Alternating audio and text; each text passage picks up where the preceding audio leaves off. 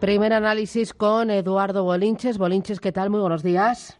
Muy buenos días, ¿cómo estamos? Eduardo Bolinches, eh, de bolsanau.com. Eh, oye, Bolinches, eh, cuéntame, IBEX 35 lleva un trimestre fantástico, un 8,2% arriba. El viernes pasado volvió a rebotar. Su...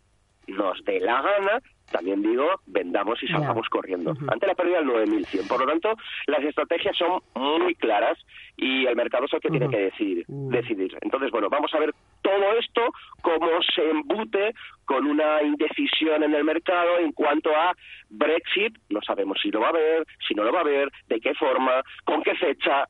No, no sabemos nada. Entonces, bueno, esta es la, la, la, la, oveja negra dentro de, de, de, este eh, inicio de semana que, que, pretende ser bastante importante. Oye, me interesa, eh, Bolinches, de forma rápida. En índices americanos, eh, también al alza, eh, ¿eres tan positivo?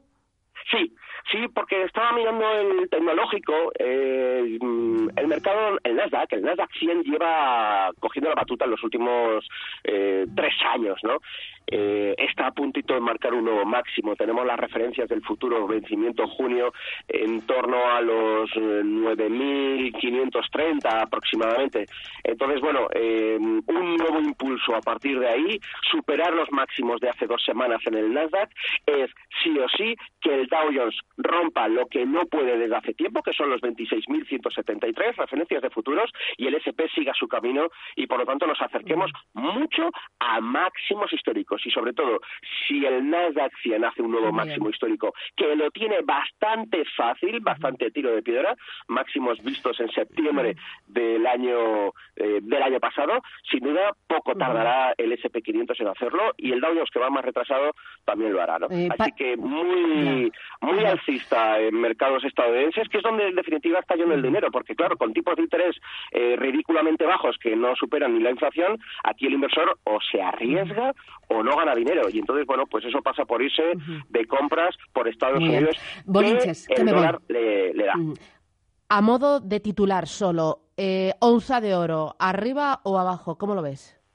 Arriba arriba. El 1300 mantiene arriba y calentando motores para hacer, yo creo que un año interesante, muy, interesante. Hay que ir comprando, hay que picotear siempre que corrija el oro. Siempre. Muy bien. Bolinches, director de bolsacas.com y de bolsanau.com, eh, esa, esa nueva pata que acabas de lanzar. Enhorabuena. Gracias y hasta pronto. Un abrazo. Y les invito a echarles un vistazo. Estupendo. Adiós, chao, chao. Superando con comodidad los 9.200.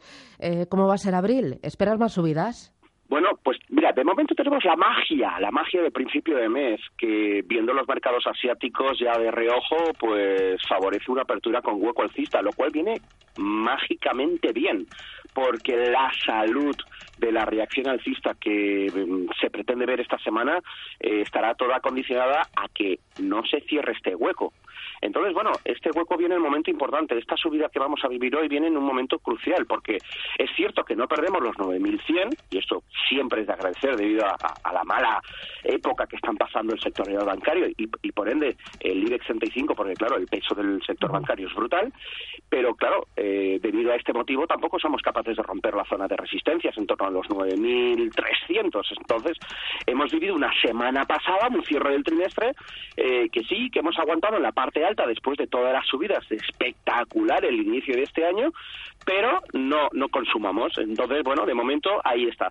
Entonces, bueno, el inicio de esta semana, crucial, como digo, hueco alcista, que se mantenga toda la semana y es muy probable, no descarto que si todo va bien y no estoy equivocado, primero nos hagamos con la zona de en torno a los 9.360, primera mini resistencia que nos vamos a encontrar eh, esta semana y luego estemos llamando a la puerta de los máximos que, que, hacíamos hace varias eh, sesiones. Eh, 9.533. Eh, tenemos la referencia del pasado día 19 de marzo, Día del Padre. Allí teníamos concretamente un 9.532,9. Bueno, pues eso es lo que hay que romper al alza, ¿no? El techo empujarlo más al alza y a partir de entonces ver y no esperar, porque porque tenemos eh, resistencias de muy largo plazo que, que pasan por el 9.700, ¿no? Por lo tanto, yo creo que 500 puntos al alza, si se respeta el hueco que vamos a vivir en menos de dos horas, eh, es bastante viable y por lo tanto esta fiesta de inicio de año se puede alargar todavía más. Entonces, compramos, nos lanzamos a comprar lo más castigado, como algunos bancos, un CaixaBank, un Bankia, o nos subimos a la ola de aquellos valores que mejor lo han hecho, como por ejemplo una acción a un Siemens Gamesa que llevan en el trimestre una subida del 30%. ¿Qué estrategia? ¿Qué harías? Si el IBEX sube, sube la banca. Eso no va a fallar. Eh, la gran pregunta, y has dado la clave, es ¿qué hago? ¿Compro la banca buena, por decirlo de alguna forma? ¿Compro BBVA, compro Santander o compro la banca por definición, debido al umbral, al hueco que hay, ¿no? La banca mala, ¿no? Eh, empezando, por ejemplo, por el Sabadell, que acumula un cuarenta y pico por ciento de, rentabilidad negativa interanual, ¿vale?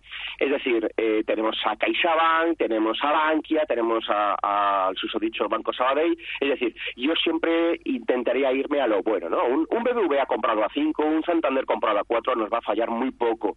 Vamos a ver recuperaciones de esos niveles si se pierden en el futuro y encima nos riegan con dividendos trimestralmente, que no está nada mal, es consuelo de tontos, eh, sobre todo si somos especuladores, pero si somos inversores, qué duda cabe que el inversor eh, que, que esté escuchando ya, ya es accionista del BBVA y del Santander por, precisamente por esos motivos, ¿no? Primero, porque no tiene doble imposición, no estamos buscando dividendos fuera de España, y segundo, porque cada tres meses entra dinerito fresco en la cuenta, ¿no? Así que BBVA y Santander no nos va a fallar, y aquí se puede comprar relativamente casi de todo, eh, mientras que el 9100 esté intacto, es decir, tenemos el primer aviso para los especuladores con el cierre del hueco que vamos a vivir hoy, hoy va a haber sí o sí hueco alcista, y el aviso para los inversores medioplacistas de perder el 9100. Si nos vamos, igual que digo, compremos lo que